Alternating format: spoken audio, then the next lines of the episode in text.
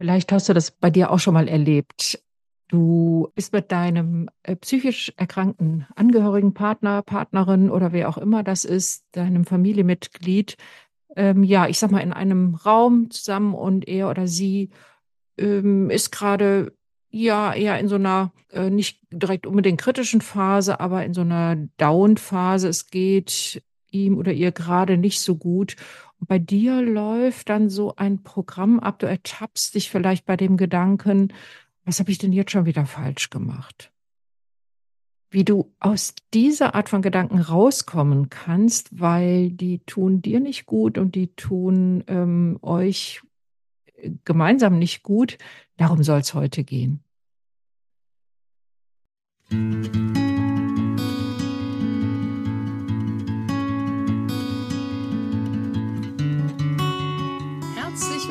bei Angehört, deinem Podcast, wenn du dein Leben mit einem psychisch erkrankten Menschen teilst. Mit Informationen und Impulsen für deine Selbstfürsorge.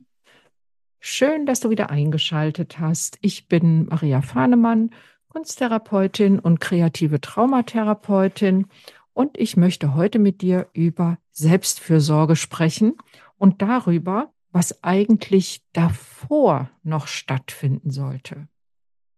Selbstfürsorge ist ja ein Begriff, der, ich möchte fast sagen, in aller Munde ist, der einem auf jeden Fall in den sozialen Medien allenthalben begegnet. Und ähm, häufig wird Angehörigen ja auch so ein Rat mit auf den Weg gegeben, sorgen Sie aber auch gut für sich selbst, kümmern Sie sich gut um sich selbst. Und ja, das ist es dann meistens. Und ähm, ich glaube, bevor man gut für sich selbst sorgen kann, ja, solltest du erstmal herausfinden, was ist es eigentlich, was du brauchst? Wie geht es dir eigentlich? Hast du überhaupt noch ein Gespür dafür, wie es dir geht? Weil ich erlebe Angehörige sehr häufig darin, dass sie mit ihren Gedanken und auch ihren Gefühlen ganz, ganz nah bei ihrem Ange ihrem erkrankten Angehörigen sind und viel weniger bei sich selbst. Und je weniger ich bei mir selber bin, desto schwerer wird es mir fallen, ja, für mich selbst zu sorgen und mitzubekommen, wie es mir eigentlich geht. Ja, wie kannst du das denn hinkriegen? In meiner Praxis sitzen häufig Menschen und wenn ich dann sage, ähm, also die auf die Frage, wie geht's Ihnen denn jetzt gerade hier in diesem Moment. Und damit meine ich nicht in dem Moment, den Sie da beschreiben vielleicht, den Sie äh, erlebt haben zu Hause, sondern mit mir in der Praxis. Und ähm, dann kommt gar nicht so selten so eine Antwort wie, äh, ja, hm, das weiß ich irgendwie gerade auch nicht. Und noch viel weniger wissen die Menschen dann häufig, was sie gerade brauchen. Ne, wenn ich dann so sage, na, was, was würden Sie denn brauchen? Was würde Ihnen denn gut tun? Ja, wenn ich das mal wüsste. Und ich habe so ein paar Ideen für dich und Impulse heute mitgebracht, wie du dir da selbst auf die Spur kommen kannst und wie du daraus ableiten kannst, wie du in solchen Momenten, wo du ja, dich zum Beispiel verantwortlich fühlst für die nicht so gute Stimmungslage, nenne ich es jetzt mal, deines erkrankten Angehörigen, dass du dich da nicht so verantwortlich fühlst, sondern da für dich eine gesunde Distanz auch herstellen kannst, wie du es schaffen kannst, da bei dir zu bleiben und aus dem Gefühl, ich bin für die Stimmung der anderen verantwortlich herauskommen kannst. Ja, und wie ich gerade sagte, am Anfang steht dieses ein, ein Gefühl, ein Gespür dafür bekommen, wie geht es mir eigentlich jetzt in diesem Moment? Und dieses Gefühl, um dieses Gefühl zu bekommen, ähm, das kann man üben. Und weil das ist natürlich ganz schwierig in einer Situation, die du selber gerade eher als belastend empfindest, vielleicht wirklich auch als stressig empfindest, weil es vielleicht eine Konfliktsituation ist, ähm, da in sich selber gleichzeitig hineinzuhorchen und zu erforschen, wie geht's mir denn gerade oder was brauche ich denn jetzt gerade, das ist, das ist dann schon so die ganz hohe Kunst. Und ähm, um das gezielt zu üben, empfehle ich dir, regelmäßig für Zeiten zu sorgen, die du wirklich ganz für dich alleine hast. Und um diese Zeiten zu nutzen, in dich ein bisschen hineinzuhorchen. Und dabei geht es dann nicht darum, die Situation, die du vielleicht gerade als stressig erlebt hast, zu reflektieren, sondern zu, drauf zu schauen, wie geht es mir denn jetzt in diesem Moment? Sagen wir mal, du suchst dir ruhiges Plätzchen oder du machst einen Spaziergang. Das ist ja immer so meine Empfehlung oder das ist so meine persönliche Strategie. Ich kann wahnsinnig gut auf Spaziergängen, vor allem den durch die Natur, kann ich die Zeit nutzen, um so mich zu sortieren und zu gucken, was ist denn jetzt gerade? Und ähm, anfangen kannst du damit, sagen wir mal, du machst einen Spaziergang durch die Natur, indem du schaust, was sehe ich denn hier so links und rechts vom Weg, was begegnet mir da und wie sehen denn die Blätter an diesem Baum aus oder was ist denn das da für ein Blümchen im Gras und wirklich, um wirklich ganz in diesen Moment zu kommen. Das sind eigentlich klassische Achtsamkeitsübungen. Auch wenn dieser Begriff der Achtsamkeit ja schon fast ein bisschen abgegriffen ist, ist ja nicht so ganz verkehrt oder aus der Welt zu, ähm, aus der, von der Hand zu weisen. Also wenn du in solchen Momenten und dir regelmäßig Zeit nimmst, für dich alleine zu sein, für dich selbst zu sein, ohne Ablenkung, Smartphone bitte aus der Hand legen, sondern wirklich mal einen Moment ganz bei dir zu sein und dann auch mal ja, deine nähere Umgebung, wie ich gerade sagte, ne, was, was sehe ich denn hier für ein, wie ist die Borke von diesem Baum? Oder du gehst äh, durch, durch die Straßen bei dir und schaust, wie ist denn dieses Haus angestrichen? Oder, ne, also wirklich so ganz in der Gegenwart zu sein. Bewusst einen Fuß vor den anderen zu setzen. Um dann in einem nächsten Schritt zu schauen, wie nehme ich meinen Körper jetzt in diesem Moment wahr? Was passiert, wenn ich einen Fuß vor den anderen setze? Spüre ich da meine Fußsohlen? Wie spüre ich meine Beine? Wie ist es im Bauchraum? Wie ist es im Brustraum? Bekomme ich mit, wie die Luft beim Atmen einströmt und ausfließt? Wie schwinge ich vielleicht mit den Armen mit? Also einmal so ein bisschen wirklich in den Körper reinhören und ähm, nachspüren und alles so wahrnehmen erstmal. Und da geht es wirklich nur um Wahrnehmung und nicht um Bewertung.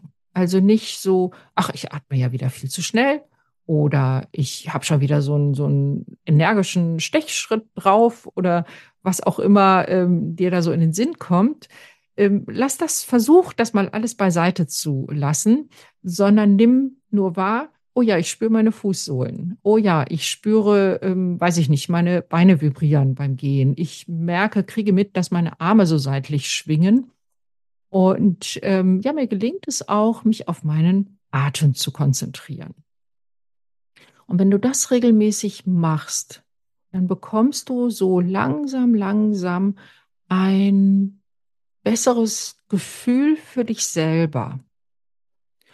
Und im nächsten Schritt würde es dann darum gehen, dieses Gefühl für dich selber im Alltag hin und wieder abzurufen.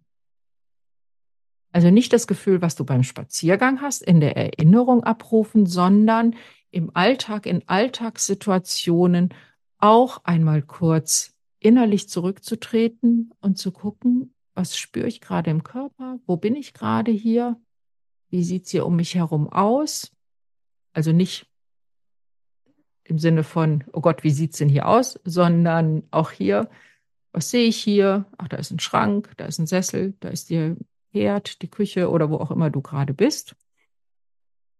Und dann auf deinen Körper, auf deine Atmung achten, dass du auch, also in Umgebungen, die dein deinen Alltag reflektieren, die vielleicht eher ein bisschen ablenkend sein könnten, es dir nach und nach immer besser gelingt, immer wieder zu dir zurückzukommen. Auch das kann man sagen, ist ja schon eine Art von Selbstfürsorge. Aber mir geht es eigentlich darum, dass das jetzt erstmal eine Art Vorübung ist, eine, eine, ein erstes Selbstwahrnehmen. Und im nächsten Schritt versuchst du diese Selbstwahrnehmung, dieses, wo stehe ich gerade hier, wie fühlt sich, wie fühlen sich meine Schultern an, meine Arme, meine Beine, meine Füße? Und so weiter und so weiter. In Situationen, die ein bisschen stressiger sind, ein bisschen belastender sind. Weil es geht letztendlich bei der Selbstfürsorge für dich in deinem Leben als Angehöriger eines psychisch erkrankten Menschen, geht es auch darum, in stressigen Situationen auf dich selber zu schauen, dich selber wahrzunehmen, um dann zu entscheiden, was brauche ich jetzt gerade? Brauche ich jetzt Abstand? Und wie kann ich das zum Ausdruck bringen? Oder eben auch dieses, sind die Gefühle, die jetzt hier ähm, auf mich rüberschwappen von meinem Angehörigen, wenn nicht die Person zu mir spricht, sondern seine Erkrankung sozusagen. Das heißt, wenn Dinge geäußert werden von dem anderen, die eher auf die Erkrankung zurückzuführen sind, wo du so das Gefühl hast, Mensch, so kenne ich diese Person ja gar nicht. Und du dich dabei ertappst, was habe ich jetzt damit zu tun oder habe ich da was mit zu tun, ähm, dass du das wahrnimmst und für dich wahrnimmst, oh, was ich jetzt brauche, ist tief durchatmen und vielleicht zu der Erkenntnis gelangen, das ist jetzt die Krankheit, die aus der Person spricht. Und dann das vielleicht auch zum Ausdruck zu bringen und zu sagen, oh, ich glaube, es ist gerade nicht so ein guter Moment, miteinander zu reden. Lass uns unser Gespräch vertagen oder ich merke gerade, ich brauche ein bisschen Abstand. Denn solche Dinge, die sind immer leicht gesagt, also solche Empfehlungen sind immer leicht ausgesprochen, aber in der Situation selber ist es dann manchmal ganz schön schwierig und anspruchsvoll, genau so zu reagieren, wie wir uns das so bilderbuchmäßig vorstellen. Deshalb diese Vorübungen. Und wenn du da immer besser wirst in der Selbstwahrnehmung, auch in stressigen Situationen, dann kannst du immer besser für dich einstehen und eben das, was ich gerade so formuliert habe, sagen. Und ähm, du, ich merke gerade, wie mich das, dass mich das hier stresst. Oder ich merke gerade, dass ich so in, in Gedanken gehe, wie ich bin für deine Stimmung jetzt hier verantwortlich oder zuständig. Und das will ich eigentlich gar nicht, weil ich glaube, das bin ich auch gar nicht. Und dann mal schauen, was vom anderen kommt. Und das ist so, wenn wir uns neue Dinge angewöhnen. Und dann kann man sich vorstellen, so im Gehirn, das Gehirn ist wie so ein Dschungel. Und wenn ich einen neuen Weg gehen möchte, dann muss ich mir erstmal diesen Weg schaffen, weil ich habe da so meine Autobahnen, das sind meine Gewohnheiten, die Wege, die ich immer gehe. Und natürlich spielt ganz viel, wie ich so reflexhaft reagiere, spielt ganz viel eine Rolle, wie ich ähm, ja Interaktion mit anderen Menschen so im Leben gelernt habe. Und die Reflexe kommen ja sehr schnell. Das sind also praktisch so die Schnellstraßen im Gehirn. Und wenn ich da etwas ändern will und mir einen neuen Weg schaffen will, dann äh, muss ich aus so einem, so einem kleinen Trampelpfad im Dschungel oder diesen Trampelpfad muss ich erstmal entstehen lassen. Und der entsteht, indem ich den Weg immer wieder neu gehe und dann wird auch der irgendwann breiter. Und ähm, ich kann es, kann eine, eine neue Handlungsweise zu einer neuen Gewohnheit quasi werden lassen. Und all das gehört auch zur Selbstfürsorge, weil das Leben mit einem Menschen, der eine chronische Erkrankung hat und gerade wenn sie eine wenn diese chronische Erkrankung eine psychische Erkrankung ist, es sind ja manchmal chronische Erkrankungen oder sehr häufig sogar, dann ähm, ist das natürlich sehr herausfordernd. Aber wem sage ich das? Das weißt du ja selber. Und dann ist die Selbstfürsorge ähm, ganz besonders wichtig. Und da geht's eben auch wirklich darum zu gucken, was brauche ich denn eigentlich? Was möchte ich denn eigentlich? Wie geht es mir denn eigentlich jetzt damit? Ich habe jetzt gerade so als Beispiel gebracht für diese Übezeiten, einen Spaziergang zu machen oder durch den Wald zu gehen, durch die Natur zu gehen. Ähm, natürlich kannst du auch andere Dinge ausprobieren. Manchen Menschen hilft es, Meditation zu lernen. Das hat dann so den Nebeneffekt, aber das hat ein Spaziergang im Wald ja auch, dass, dass das insgesamt eine entspannende Tätigkeit ist. Du kannst längere Autofahrten dazu nutzen.